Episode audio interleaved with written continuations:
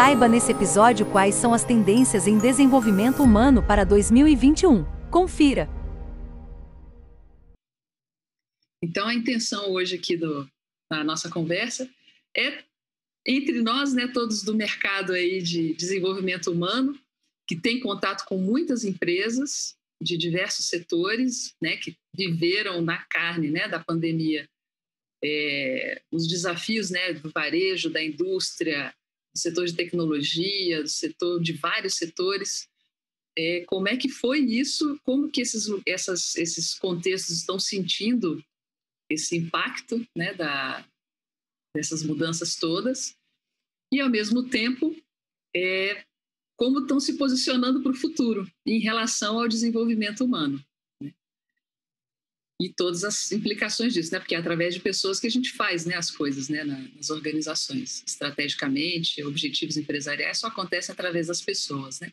Muito legal a gente poder contar, né, com, com a presença de vocês para a gente discutir isso, né? A Mari lá da Duomo, o Léo da Five, o Raimundo da Tayon.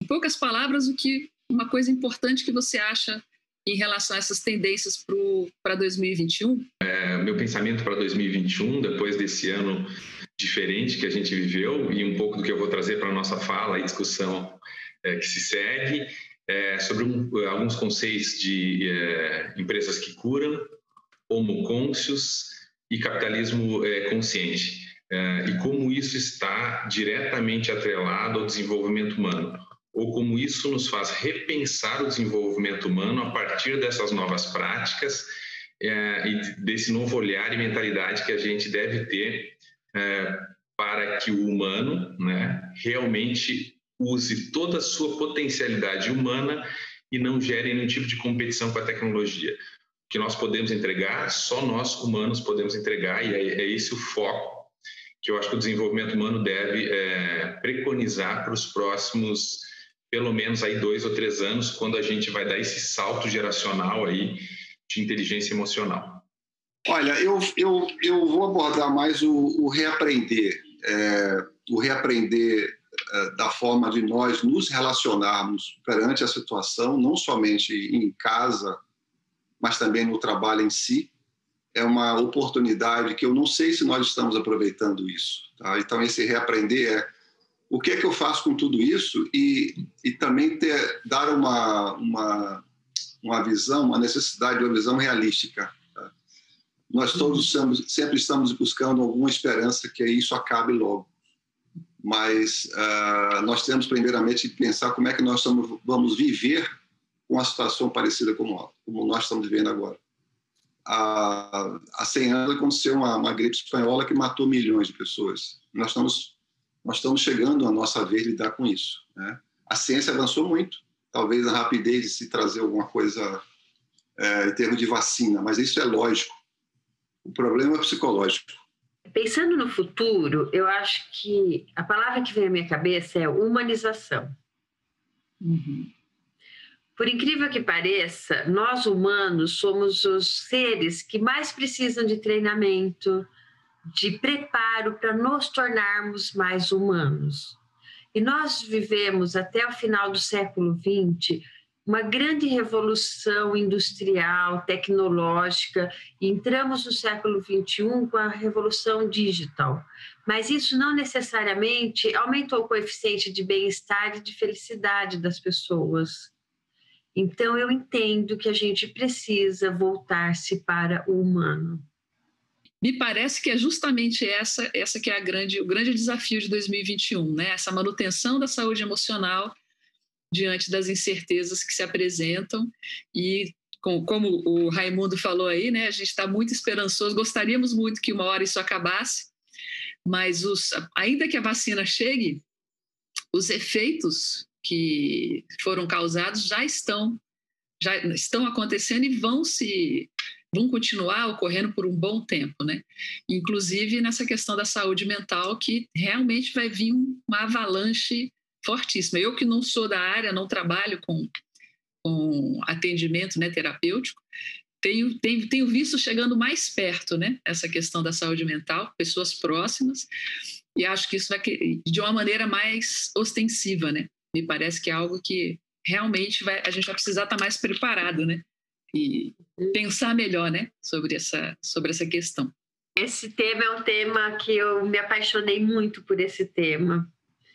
E estudei muito por questões óbvias. Primeiro, para o meu interesse próprio. Eu entendi que eu precisava melhorar minha saúde emocional, porque às vezes eu me eu vivi algumas situações, eu ficava irritada, ou às vezes vivia uma ansiedade muito grande, e eu sempre falo assim, que eu me aprofundo muito nos temas que servem para mim. Só que eh, no decorrer do tempo eu percebi que são temas muito universais, né? não é mesmo? É, hoje mesmo eu estava falando com a minha estagiária e ela falou: Meu Deus, eu não consegui fazer a postagem na segunda, eu fiquei quase sem dormir. Tal. Eu falei: Eu ia falar sobre isso com você, porque eu reli a sua, a sua entrevista de seleção e uma das coisas que você falou é da sua ansiedade. Então eu tinha certeza que você ia sofrer muito por conta disso. E o que eu peço para você fazer é relaxa não vai dar, não vai dar nada. Não postou eh, de manhã, postou à tarde, tá tudo certo. Só que isso eu fui aprendendo com o tempo, sabe? Essa flexibilidade. E hoje a gente sabe que grande parte do, do desequilíbrio emocional vem por conta das interpretações que nós fazemos. E é verdade que uma das emoções mais sentidas no tempo atual é ansiedade, seguida pela tristeza. Uhum. E dentro da minha abordagem, que é cognitiva, a gente sabe que cada emoção tem um tema específico. E o tema da ansiedade é a vulnerabilidade. Não uma vulnerabilidade saudável que todos nós temos, mas uma vulnerabilidade que catastrofiza ou exagera o perigo.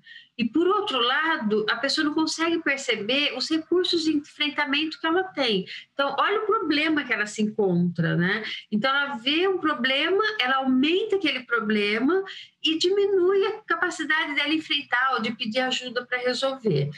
Eu escutei de algumas pessoas já isso, né? Que parece que nesse período agora de pandemia, de isolamento, mas mesmo quando já começamos a, interagir mais, parece que está tudo muito à flor da pele. Então, quando é Sim. triste, uhum. quando é uma coisa, uma coisa simples, causa um impacto muito simples assim, que antes seria, eu diria como uma coisa simples. Está causando um impacto muito grande, seja para bom, seja para ruim. Sim. Então é como se fosse um, um, alto e baixo, muito altos e muitos baixos para coisas que antes não, não, não tirariam tanto do eixo, né? Uma mudança de humor muito, muito aprofundada, não é mesmo? Uhum. Então a gente desenvolve recursos e técnicas para as pessoas conseguirem fazer essa leitura. Isso não significa ser alienado, não sentir irritação, não sentir ansiedade, mas é a questão é de você ser dominado por isso, não é mesmo? Uhum. E quando, por exemplo, essa menina fala, ela fala: ah, eu achei que você fosse não gostar, que, que eu ia ter uma reprovação. Eu falei, não, não ia acontecer nada disso. E eu também não sabia direito como resolver. E aí a gente resolveu colocando uma designer da Duomo para ajudá-la, porque a gente percebeu que ela, ela tinha habilidade maior em texto e menos em, em fazer arte. Então isso também é buscar ajuda. Ela, nossa, foi muito mais fácil. Eu falei, pois é. Se você tivesse pensado nisso lá atrás, né, dois dias, aquela energia que você gasta para resolver seu ambiente interno que está turbulento, que está te afetando afetando, você pode usar para outras coisas. Então, isso acaba afetando demais a saúde emocional das pessoas, a saúde física, porque nós somatizamos, e também a produtividade. Por isso que hoje se fala tanto, né? Porque o mundo meio que virou de ponta cabeça e a gente não tem como parar essa mudança do mundo para falar para porque eu preciso de tranquilidade, né? Porque ela não pediu licença, veio aí e aconteceu tudo isso. Então, por isso que a gente precisa olhar para quê? Porque está mais próximo, que é nosso cérebro. Como a uhum. gente interpreta os eventos, como a gente sente, como a gente pode desenvolver é, ações alternativas para lidar com essas situações e conseguir uhum. minimamente esse equilíbrio. E quando desequilibrar, falar desequilibrou, mas também não. Assim, saber que isso também vai passar, não é mesmo? Porque senão vira um robozinho e não é essa a ideia. Vamos girar a roda, daí a gente volta aí, Vamos girar a roda. daqui a pouquinho. É. eu queria aproveitar o seu gancho, você falou uma opção de coisas que eu acho que eu queria até aproveitar esse, a, também a fala do Raimundo, juntando com, com o que você falou, Mari. É, que é essa questão de, de, de, lidar com essas, com essas mudanças, né? com, essa, com esse processo todo, com essas incertezas. É, e aí, Raimundo, como é que você está vendo isso? Como é que está pela sua, pela sua, pela sua abordagem, né, de psicólogo também, né? Como é que você está vendo esse momento? O que, que a pessoa pode fazer para lidar com esses altos e baixos? Olha, assim, antes da pandemia nós já estávamos vivendo uma situação de ansiedade muito grande. Acho que é a Sim. primeira, uma das primeiras males da, da, da sociedade hoje, né? é a ansiedade. Mas por diversos, talvez tem diversos fatores que possam estar auxiliando para isso. Os nossos gadgets, nossos apetrechos, né, celular, as, as, as mídias, eu quero aparecer, eu quero ter muito mais like que antes, é. a minha noção de importância fica baseada na quantidade de pessoas que, que, me, que me seguem ou não, é, será que as pessoas vão gostar? A todo momento eu estou fazendo um questionamento para mim mesmo sobre esses aspectos. E nós deixamos de lado é, aquilo que é, que é humano, que é assim, um pouco mais natural, é ter espaço para é, pensar em si, um, um, espaço para uma boa conversa, um bom diálogo, é, uma conversa familiar, uma conversa com amigos, né? É, é você estar numa mesa de jantar e efetivamente não ficar olhando é, nenhum tipo de aparelho e dar espaço ao diálogo naquele momento. É, teve até uma série no Netflix interessante que passa uma, uma situação extrema é, de uma garota que a mãe tranca o, o, celular dentro de um negócio, uma redoma de vidro né, muito forte. Dilema das ela, redes, né? É, dilema das redes, obrigado. Ela quebra aquilo porque ela não aguenta ver aquilo chegando e não dá então, uma olhadinha, assim, né? É, então, a, a, a, noção de tempo para nós, assim, ela se tornou algo assim, extremamente estressante, né? Tempo, é, se eu recebo a mensagem de WhatsApp, eu tenho que responder em no máximo 10 minutos, 15.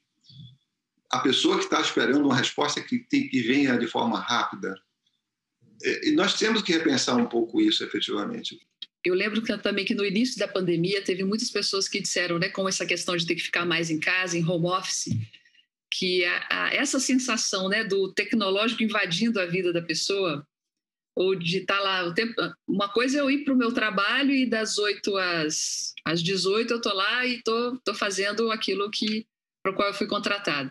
Na hora que eu estou em home office, o celular está tocando o dia inteiro, de noite, de madrugada, ele tá lá mandando mensagem e o fato de estar tá em home office e não estar tá mostrando que eu estou trabalhando, muitas pessoas eu vi de estarem dizendo, né, como é que eu vou mostrar que eu estou fazendo? Então teve muita gente que começou a, a se sentir sobrecarregado, fazer muito mais, se sobrecarregar de trabalho para poder mostrar que estava trabalhando e não que estava né, ficando inativo né, dentro de casa e tal. Então, foi o exagero né? de, de, sim, sim. de cobrança. É, né? é um excelente ponto esse. Acho que e as pessoas estão trabalhando mais mesmo. Né? A noção de tempo das reuniões né, ah, estenderam agora, né, vai muito mais longe. Você uma, uma diferença de uma reunião para outra, você tem um tempo de, de no máximo três minutos para levantar e fazer um xixi voltar, e olhar lá e muito rapidamente, não tem aquele, aquela pausa, você não consegue. Enfim, isso está tá nos trazendo realmente, está nos tirando um pouco do nosso eixo. Mas é hora de repensar tudo isso. Já que você perguntou, eu acho que uma, umas, algumas conversas muito boas em casa, com amigos, né, seja, seja por telefone, seja de forma atual, mas onde você não tem uma preocupação de estar trazendo alguma coisa é, de ansiedade, de tempo, enfim, eu acho que isso é uma coisa importante. Uhum. E você falou da questão de rever papéis, né? Achei bem importante isso também, que é um dos elementos de sobrecarga, né? Quando o papel dentro de casa, depois eu queria até ouvir a Mari, mas antes eu quero ver outra coisa do Léo. e é a sobrecarga dentro de casa também, né? Mas eu vou deixar esse tempo para a gente voltar nele depois, pode ser? Que é tá essa pode. composição, assim, né? De, de o trabalho o trabalho que sempre teve, né, doméstico, e ao mesmo tempo o trabalho é, profissional se sobrepondo à criação dos filhos e às vezes está todo mundo trabalhando dentro de casa e meu Deus. E até queria ver como é que está sendo a experiência de vocês, né? Se vocês estão tendo isso, isso está acontecendo com vocês também. Mas eu, eu queria pegar um gancho para falar aqui com o Léo, que é o, o Raimundo falou aí das, das tecnologias, né? Que já estavam trazendo essa pressão da ansiedade e tudo mais. E você, na sua apresentação, Léo, falou lá das empresas que curam, né? Eu dei uma pesquisada, não conhecia o conceito. Eu conhecia o de empresas conscientes, mas o Empresas que Curam eu não tinha visto ainda. E achei, achei bem interessante a, a proposta, né? E aí eu queria que você falasse um pouco disso, talvez até fazendo essa, essa mesclagem, já que você trabalha muito na área de, do digital, né? É, como é que a gente equilibra esse, essa questão da tecnologia, ela não invadir a vida da gente de um jeito é, ruim, né? Porque aquilo que é bem-vindo está ótimo, que bom, né? Que eu não precise fazer os trabalhos repetitivos e robóticos, excelente. Mas como é que eu faço para também não virar um robô a partir das, dessas tecnologias? Não ser engolido por essa demanda, é verdade, né? Porque a gente não desliga o celular nunca. É. Mas, mas, foi engraçado que você falou dessa coisa, como é que a gente está organizando em casa, né? Os afazeres, e nisso passa a minha filha aqui atrás, com uma amiga, e a gente tem que fazer toda a gestão, pedir para descer para a piscina, fazer alguma coisa. É, mas vamos lá. Como é que a gente eh, dá conta desse momento, né? É, emocional de bastante, bastante conturbado. É, a, a Five propõe, acredita, e eu penso que isso é uma, uma saída, a gente buscar soluções entender novas formas de fazer. O momento da parada que a pandemia trouxe, ela nos é, propõe, ela nos dá esse espaço para a gente entender algumas questões relacionadas a nós humanos. Né? E, e eu acho que o autodesenvolvimento ou a busca profunda de, de conhecimentos, é, como é que eu opero emocionalmente, como a Mari falou, né? como é que eu reajo às questões uh, de ansiedade, através de várias terapias que hoje são, uh, estão disponibilizadas e crescem em um volume muito grande, né? Uh, como Bioflow, tantas outras terapias de autoconhecimento profundo. Né? Só assim nós vamos superar né? E é um, um, conceito que eu trouxe também no início, né? Vou, vamos desenvolver a capacidade de homo conscious, o homo consciente, de estar no, no, no adulto, né? No, no, adulto que a gente é o tempo todo, porque senão a gente está sempre escapando, né? Quando vem uma emoção que a gente não consegue digerir, tem sempre uma questão psicológica, estou aqui na frente de dois psicólogos, né, é, é, é, que vem à tona e que, que arrebanha todo um passado que construiu aquela interpretação, a forma de resolver o problema. Então, o que a gente propõe nos treinamentos e sempre enxerga como uma saída é o autodesenvolvimento pautado nas questões emocionais. Para a gente não existe mais casa-trabalho, só existe um ser humano íntegro. Se ele estiver desenvolvido, ou integral, melhor, né? É, se, se ele estiver desenvolvido dentro da sua plenitude de emoções e capacidades intelectuais, ele vai viver e performar em todos os ambientes essa, esse conceito antigo, não, os seus problemas ficam da porta para fora, não fazem parte, né? Hoje em dia os problemas estão 24 horas por dia. Agora né, mais ainda. agora mais ainda. Então, assim, não faz parte do, do, do, do, capitalismo consciente, né? Ou do que a gente chama aqui de empresas que curam, é, é, colocar isso embaixo do tapete. Né? Então, as empresas que curam estão muito pautadas por um protagonismo, um propósito maior, de gerar é, riqueza, continuar gerando riqueza sem gerar pobreza ou dor para os seus colaboradores. É, é, de uma forma geral, às vezes não parece, é, parece complexo, mas não é tanto. É o ser humano se centrar no seu autodesenvolvimento, no seu melhor, em estar no seu, no seu melhor estado emocional para tudo. É, existem aí é, formas da gente é, buscar esse, esse, conhecimento e que a gente tenha consciência que o celular não pode né, ficar o tempo todo nos atravessando durante o dia e que a gente pode e deve resgatar, né, é, fortalecer a questão emocional e espiritual. Essas são diretrizes Dom Cabral, Fundação Dom Cabral postou isso há alguns dias, né, que vão nortear os profissionais e o crescimento social para os próximos 20 anos. Então não é mais possível a gente não se jogar, né? O Raimundo falou uma coisa super bacana que a gente também acredita muito, né? No reaprender a aprender. Mas assim, dito de uma forma simples, parece, ah, tá, não, beleza, mas o esforço que nós humanos estamos fazendo para deixar de ser talvez um, um Homo sapiens convencional e dar esse salto aí para ser um Homo sapiens ou um Homo conscious, que é o tal do conceito, né, de um, um homem consciente das suas atitudes e, e das suas emoções, eu acho que é o grande desafio. E empresas que conseguem é, é, trazer para dentro da sua cultura práticas, olhares, líderes que pulverizem, que na verdade eh, tragam isso com, com mais amorosidade para o espaço né, e mais entendimento, como a própria Mari teve ali com a sua colaboradora, eu acho que é isso. A, a base, às vezes, está até em uma, um, um autodesenvolvimento e comunicação não violenta, por exemplo, para abrir as portas de um relacionamento mais, mais humano. Enfim. Teve uma, um exemplo, Bacana. eu assisti uma apresentação do autor lá do, do Preços que Curam, ele tem um TED no YouTube e ele conta a história, uma, uma, um exemplo que está no livro dele. Que a hora que eu vi aquele exemplo, eu falei, gente, isso vai rolar coisas, deve estar tá rolando já coisas desse tipo agora no meio da pandemia. E o exemplo é o seguinte: era, era nos Estados Unidos, uma, uma pessoa trabalhava para um, um determinado, uma empresa X, e ela chegou para o empregador dela e falou assim: Olha, eu não tenho mais condição de estar tá aqui porque eu não estou conseguindo fazer o meu trabalho, porque eu perdi tudo. Não foi na crise né, que teve que todo mundo, um monte de gente perdeu casa, foi foi despejado e tal.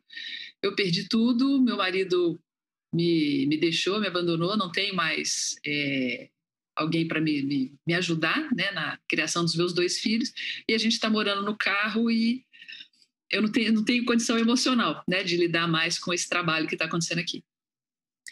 E o, o empregador olhou para aquilo e falou assim: gente, como que uma, essa pessoa está trabalhando para mim há tanto tempo e eu não fazia ideia que ela estava passando por isso? Como é que pode uma pessoa vir aqui na minha empresa, me encontra todos os dias, trabalha oito horas por dia aqui e eu não tenho informação nenhuma sobre a vida pessoal dela, o que está se passando na vida dela?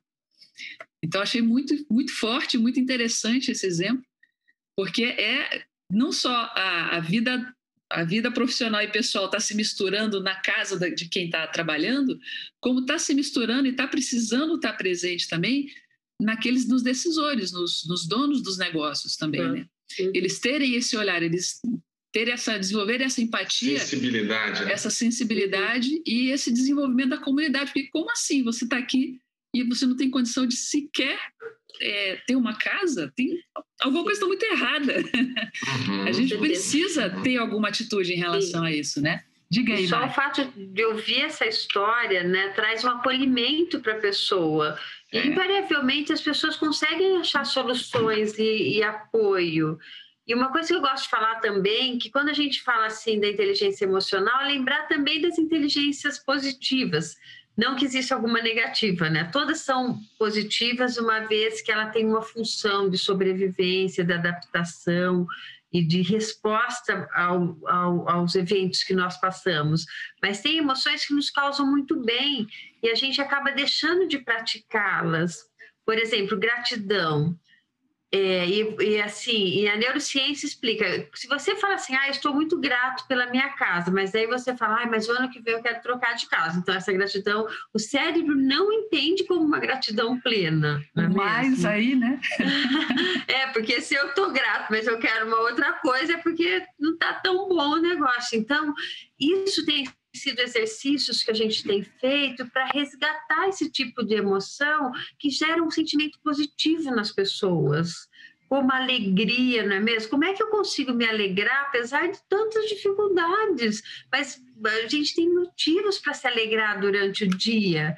Como que a gente lida com situações, né? O Léo falou assim da questão do propósito é, que quando a felicidade tem muito a ver com o trabalho engajado, quando você faz algo voltado para o bem comum, não só para o seu interesse pessoal. E aí você bota um esforço, uma, bota uma energia para isso. É, então, isso gera mais bem-estar, isso gera mais felicidade. Então, a gente precisa, invariavelmente, sair dos vieses que foram construídos nas décadas passadas, é, que tem a ver assim com o que seria bem-estar, o que seria saúde emocional, saúde mental, para a gente começar a construir dessa forma e viver dentro de uma nova mindset, não é mesmo? Isso. Um novo modelo mental. E eu acho isso fantástico, não é mesmo? Eu sempre falo assim: se você está triste, fica triste. Não precisa trocar tristeza pela alegria, você pode trocar pela esperança. Uhum. E a esperança no sentido ativo, que as coisas não vão ficar do jeito que elas estão, elas têm um movimento. Por outro lado, a realidade é o que é. Então não adianta a gente brigar. No mindful, a gente, mindfulness a gente fala isso, né? Que é o processo de negação. Aceitação não é passividade, é saber que tem coisa que é maior que eu, eu não posso brigar com isso.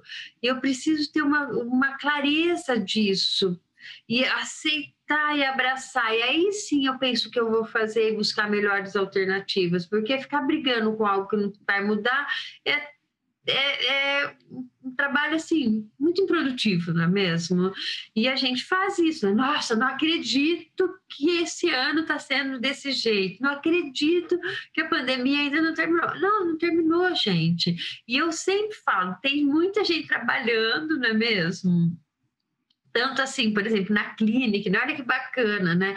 Eu acho muito legal quem vem assim da área é, corporativa que vai atender em clínica e daí conhece muito profundamente as dores que a pessoa está vivendo lá e consegue fazer um trabalho mais é, próximo, né, dessa realidade.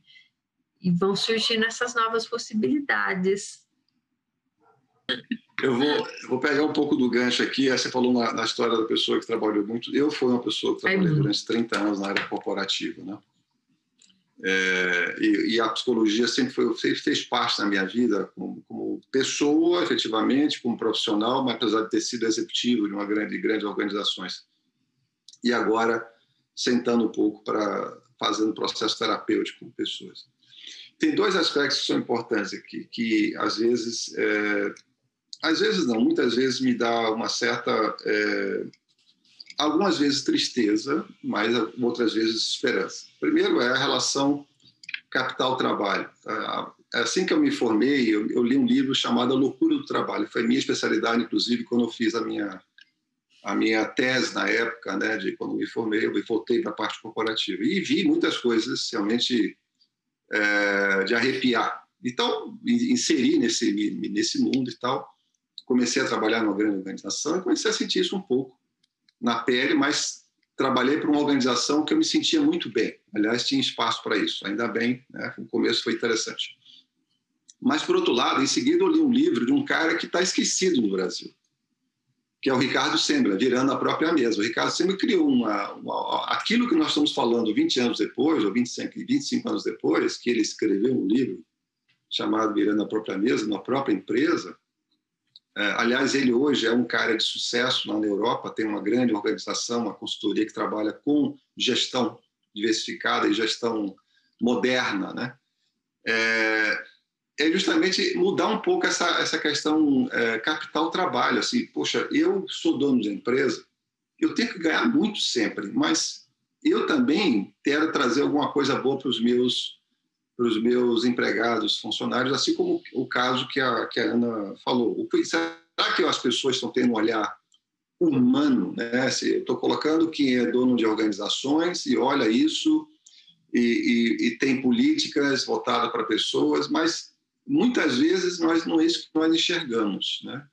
E isso se reflete aonde? Na, na liderança, que deveria ter um pouco mais de atenção ao contexto do, de uma comunicação mais empática. Nós vemos sofrimentos das pessoas com relação à pressão excessiva no trabalho, gerando ansiedade. Né? Eu tenho algumas pessoas no qual eu atendo que eu vejo claramente isso. Então, assim, e a pandemia veio junto com um tempero bem, é, uma pimentada, era uma pimentada nisso tudo. Mas existe movimentos que está se revendo isso, ainda bem, mas com um pouco mais de força, mas ainda é muito pequeno. Então, é, assim, até quando nós vamos continuar, é, nós como organização, falando de maneira geral, a trabalhar da maneira que nós trabalhávamos no século XX? Eu diria que algumas organizações trabalham como no começo do século XX, tá? 1920, 1930. É, porque isso é uma, é uma, uma fábrica, algumas vezes, de fazer as pessoas estarem é, doentes Loucas. mesmo, né? gerando ansiedade. Então, esse, esse, é um ponto que é que nós temos que colocar. Né? Como é que eu trago a saúde mental é, dentro da minha organização? A empresa, eu Sim. não conheço a, empresas que curam, agora fiquei curioso para conhecer. É, assim, também nós não estamos falando de ser bonzinho. Às, às vezes as pessoas se confundem. Você está dando a, a questão humana mais justa às pessoas. Isso é o ponto. A justa, uma coisa, a relação justa, capital-trabalho, ela é mais humana. Tá? Eu tenho uma quantidade X de, de, de ganhos, mas também eu divido isso com as pessoas que estão comigo.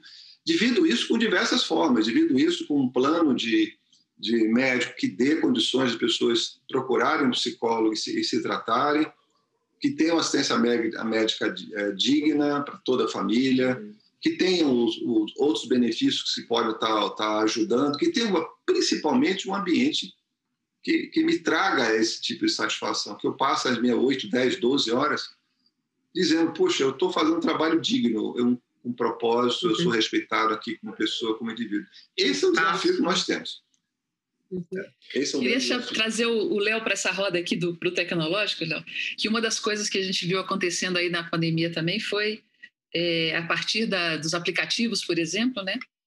É, uma reprodução desse modelo do século XX de trabalho usando as tecnologias, através da precarização do trabalho, uma exploração né, do trabalho, deixando as pessoas doentes, esse, trabalhando excessivamente. Não estou falando nem só de, da, de aplicativo de mensagem e tal. Vou, vou, pegar o exemplo lá dos motoboys, né, em São Paulo, por exemplo, pessoal que trabalha com, com entregas. É, então, você vê, né? Talvez esse seja o melhor exemplo, né? Talvez Isso. esse seja o melhor exemplo de um, uma precarização brutal, né? Exatamente. Então, quer dizer, a gente, você vê, né? A tecnologia em si, ela não vai piorar ou melhorar as coisas. A, a grande diferença aí é como que a gente está se posicionando em relação a isso. O que, que a gente está permitindo que aconteça a partir dessa, dessas tecnologias, né? Você, vê, né? A princípio, a tecnologia pode liberar a gente para muitas coisas, né? Liberar a gente para trabalhos mais interessantes e tudo mais. Mas o que a gente viu agora no início da, da pandemia foi, e tá, continua acontecendo, foi o uso de novo para é, um processo de exploração e de precarização, né? O que, que você tem aí para dizer para a gente comentar sobre isso? O que, que você poderia falar para nós?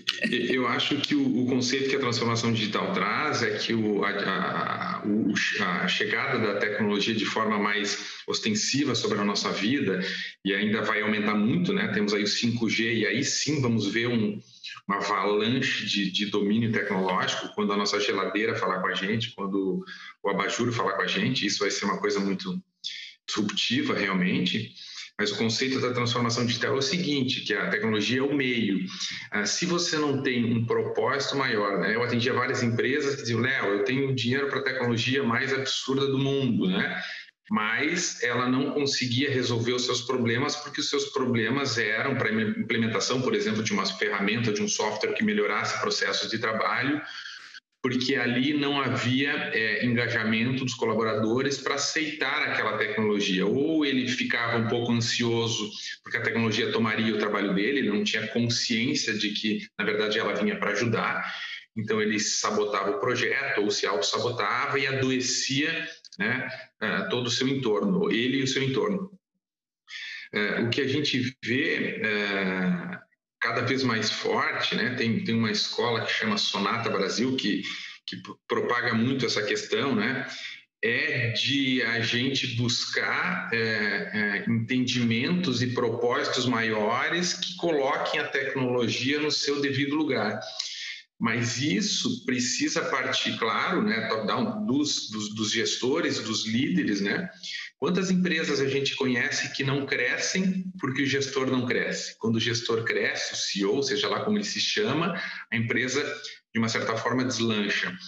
É, então, eu acho que o, a, a, curva que a gente dá nessa, nessa pressão tecnológica que vem quase que se impondo sobre a gente é o passo atrás na busca do meu desenvolvimento, do meu centramento enquanto indivíduo, é, a partir de várias práticas para que eu entenda esse contexto todo de onde vai a tecnologia, como é que eu me posiciono, para que eu tenha a tranquilidade desse afastamento, desse, dessa, dessa capacidade é, emocional de ir é, surfando de forma mais agradável essas, é, esses pontos que podem, porventura, não se apresentar tão agradáveis, né? É, mas a gente sabe, uh, o Vale do Silício é um alto índice de suicídio, né? E o Vale do Silício é o berço da, dos novos modelos de gestão, de startups, de construção de unicórnios, de negócios com crescimento rápido. Então, o que a gente está vendo é que não está tudo depositado, o sucesso todo não está depositado aí. Tem um, um efeito rebote aí que está sendo bem devastador. Né? É, então, talvez é ser um pouco redundante, mas eu acredito, e aí é o grande desafio, porque as pessoas acreditam ser capazes de se autodesenvolver. Não vou fazer um curso de autodesenvolvimento técnico ali. Participei de um evento agora sobre metodologias ágeis, que tinha um menino de 25 anos e que tinha aí pelo menos uns 40 cursos nos últimos dois anos sobre tudo que eu nem conheço de metodologias, de enfim. E, e, e aí, quando eu fiz uma, uma fala sobre transformação digital, ele disse assim: é, eu estou um pouco triste, chateado no meu trabalho. Eu tenho 30 anos, 25 anos e tô, não consigo aplicar tudo isso que eu fiz. Ou seja, toda essa corrida que ele teve para a construção de um desenvolvimento humano técnico, não estava, porque a empresa não estava preparada, porque o gestor não tinha condição de fazer. É, então, eu acho que é uma coisa quase holística que a gente deve buscar agora, assim, é, é, é uma é, é, é, sair dessa aura é, mais convencional, humana, para a gente conseguir atingir o nível que realmente a gente precisa para evoluir enquanto sociedade.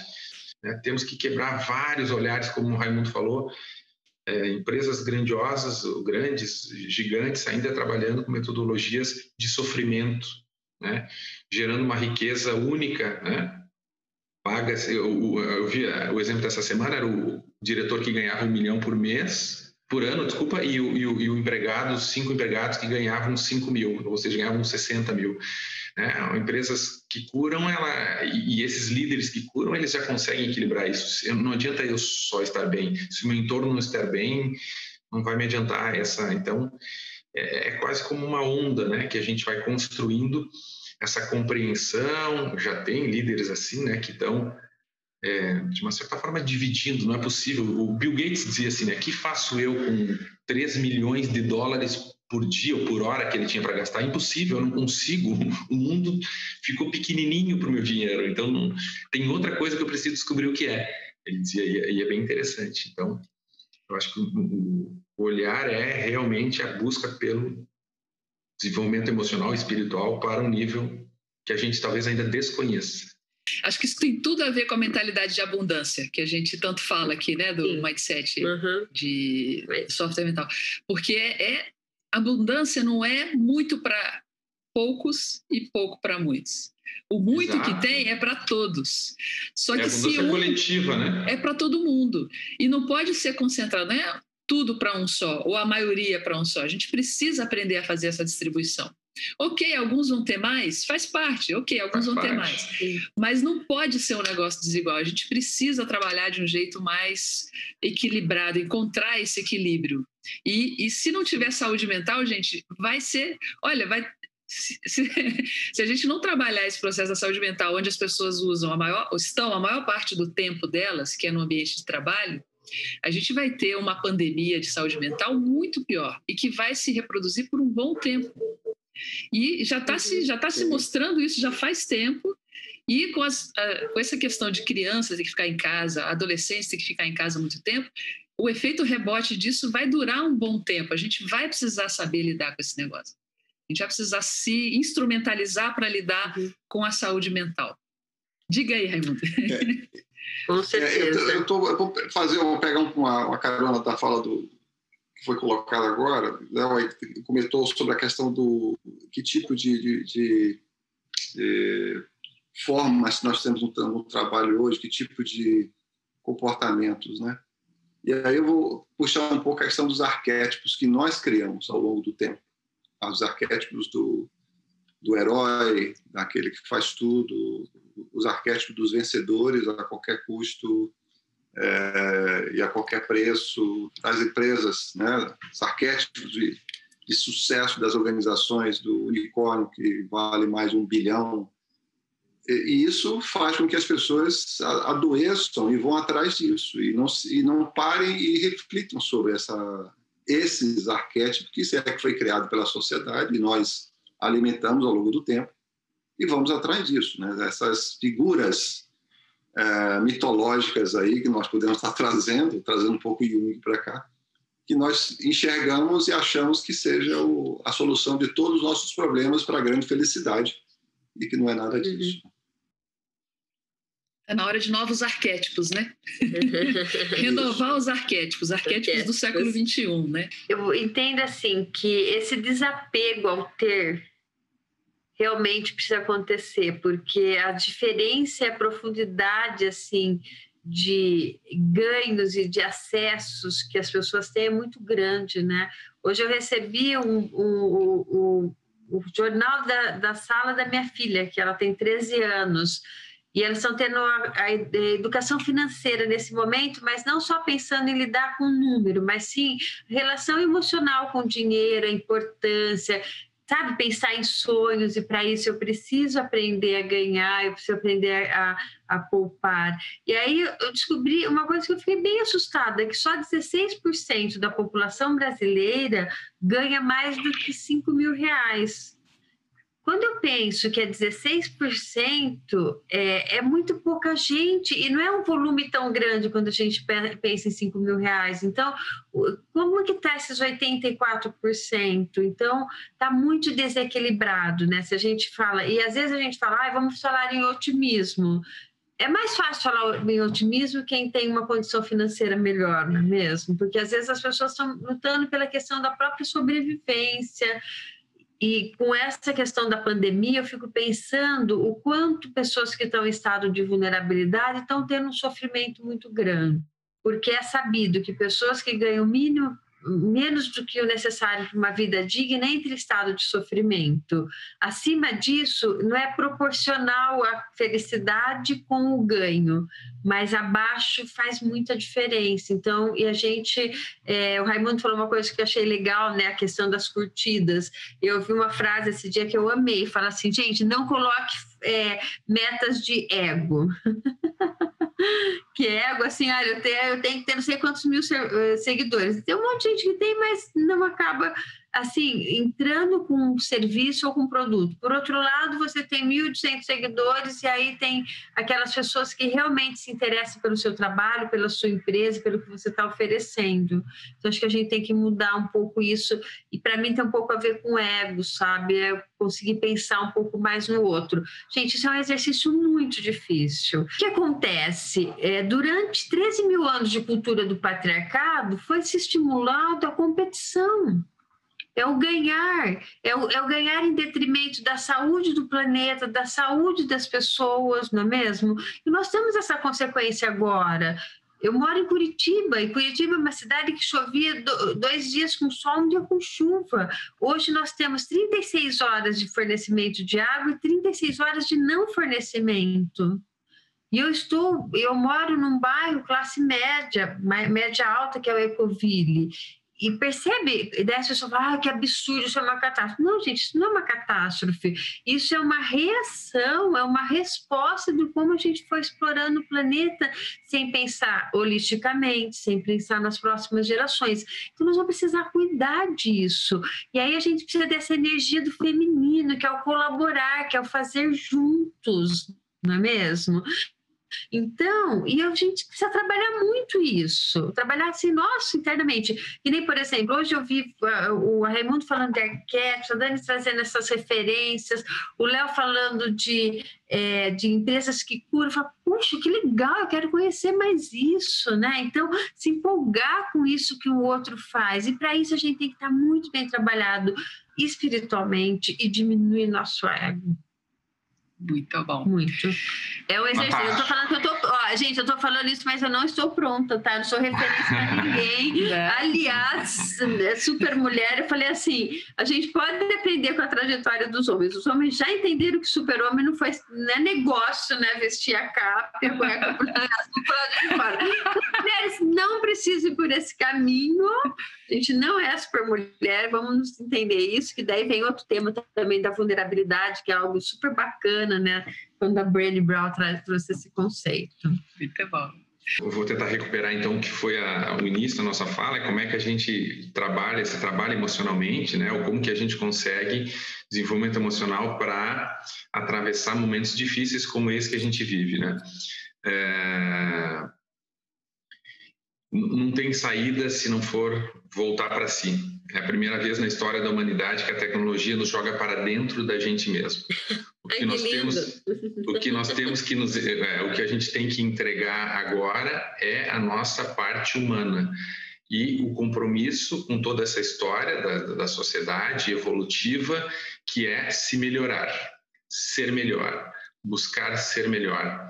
E, e, eu acho que chegou a hora, concordo plenamente com a Mari, a energia feminina tem que tomar espaço e mostrar também a sua força e a que veio, porque é ela que vai organizar e harmonizar, né? fazer com que a gente enxergue de forma é, igualitária, né? que podemos ganhar todos do ponto de vista talvez econômico, coisas mais próximas e que o mundo vai ficar melhor, não seremos mais infelizes por isso, né? Ou quem ganha mais ou quem ganha menos e que isso tudo vai nos aproximar enquanto é, seres humanos, né? É, ocupantes do mesmo corpo da mesma espécie. Então eu acho que é essa esse é o desafio. Como fazer isso? Eu acho que tenho entendido, muitas coisas eu aplico a mim mesmo, vários cursos eu me jogo como laboratório, né? É, e, e, sinto na pele o desafio que é desconstruir todo esse histórico patriar do patriarcado, de pensamento, de machismo, de, de e, e, como que isso me joga para uma mentalidade, um mindset de escassez então, essa virada de chave que é bonita nas palestras e que a gente ainda está aprendendo a construir, né, que é começar a olhar o mundo de forma abundante e coletiva.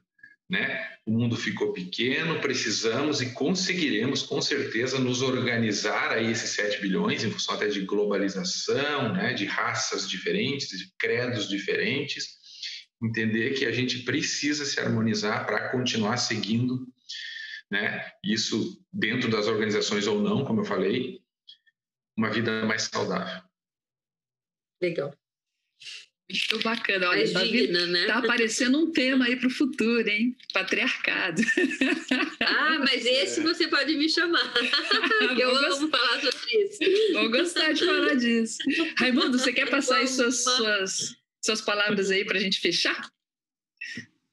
Sim, eu vou até dar uma dica de um livro muito interessante chamado Cálice e a Espada. Fala da história da humanidade desde a época do matriarcado, que as pessoas confundem como se as mulheres tomassem conta de tudo, não era nada disso, né? Efetivamente, era uma, era uma forma diferenciada de se gerenciar as famílias e, as, e os locais no qual viviam. Então, vale a, vale a dica, o Cálice e a Espada falam bastante sobre isso e toda essa história e que culminou no nosso patriarcado e que nós vemos aí o estrago que estamos vendo. Ah, olha, eu, as palavras do Léo foram, foram bem interessantes. Eu, eu posso complementar, inclusive, com um aspecto de, do reaprender. E, e assim, para não parecer complexo, eu começaria em casa. Assim, é, é trabalhar, é trabalhar o, o diálogo, é, é, observar bem se eu tenho filhos, como é que estão meus filhos, é, se eu estou dando espaço para eles para uma boa conversa, se eu consigo observar direito o comportamento deles, como é que eu posso ser mais ativo, como é que eu posso mais ser colaborativo, é, se eu tenho mil, mil amigos no, ou seguidores, que eu pelo menos tenha cinco amigos que eu possa estar conversando de fato e se abrindo para eles, falando das minhas angústias, sem medo de ser julgado por isso. Então, é, esse reaprender começa assim, é, assim no, no, espaço ao redor, a gente pode até desenhar um círculo, começando com aqueles círculos menores com as pessoas que estão convivendo conosco. Porque aí a gente começa a rever um pouco aqueles conceitos nossos que, é, que por uma, sei lá, por uma questão de, de pressão né, da sociedade, que eu acabei sendo engolido, nós acabamos sendo engolidos por isso, né? É, e é que a pandemia veio acelerar mais ainda esse, esse aspecto. Eu não penso mais sobre isso, eu, eu faço. Eu estou fazendo por fazer, eu não estou eu não estou tendo consciência do que eu estou fazendo, isso é péssimo, né? É, é, eu faço por fazer, eu faço porque precisa ser feito. Não, por que, que eu faço? Qual é o objetivo que eu tenho? Poxa, como é que eu posso fazer isso de maneira é, correta, mais humana? Então, assim, começando por aquilo que está próximo de nós. E aí vou ampliando um pouco, para nós termos um pouco mais de consciência desse humano, belo humano que, que vive dentro de nós e que nós deixamos ele assim meio encostado, sabe? Acho que e, e outro ponto interessante, nós estamos nos maltratando também, né? Nós precisamos gostar da gente um pouco mais, não é não gostar do ego, não. Não é gostar comprando coisas no, shopping para me sentir bem. É gostar me entendendo um pouco mais. É eu gostar amando aqueles que estão minha, ah, próximo de mim, mas também amando aquilo que eu faço. Isso é o gostar da gente. Então, talvez é um pouco de cura, começando por aí, né? Que legal. Essa fala aí de vocês toda me lembra muito uma linha da, de terapia que eu tenho estudado, tenho lido muito para ver se eu aprendo a lidar com esse momento, que é a, terapia da aceitação e compromisso.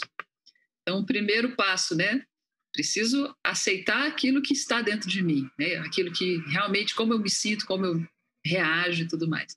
Mas não é uma aceitação passiva, é aceitação acompanhada do compromisso. Qual é o próximo passo? O que, que eu vou fazer com isso? Uma coisa é eu reconhecer o que está dentro de mim, outra é eu agir. São coisas diferentes. Eu posso escolher, né, que tipo de atitude eu vou fazer, eu vou tomar.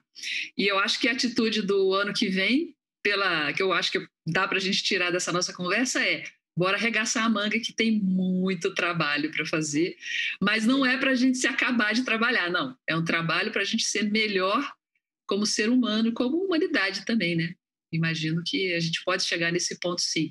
Vai ter muita coisa esquisita, cabeluda, estranha tá aparecendo, mas é sinal que tem muito serviço para a gente poder ajeitar as coisas, né? Gente, muito obrigada aí pela presença de vocês. Adorei aí a participação. Nasceram vários temas para a gente trabalhar aí no próximo encontro e teremos vários, né, aí pela pro ano que vem com certeza. Beleza? Todos os dias o mundo nasce diferente. Sua mentalidade te ajuda a se adaptar no ritmo das transformações atuais? Responda ao Software Mental Assessment e prepare-se para a cultura ágil nas organizações.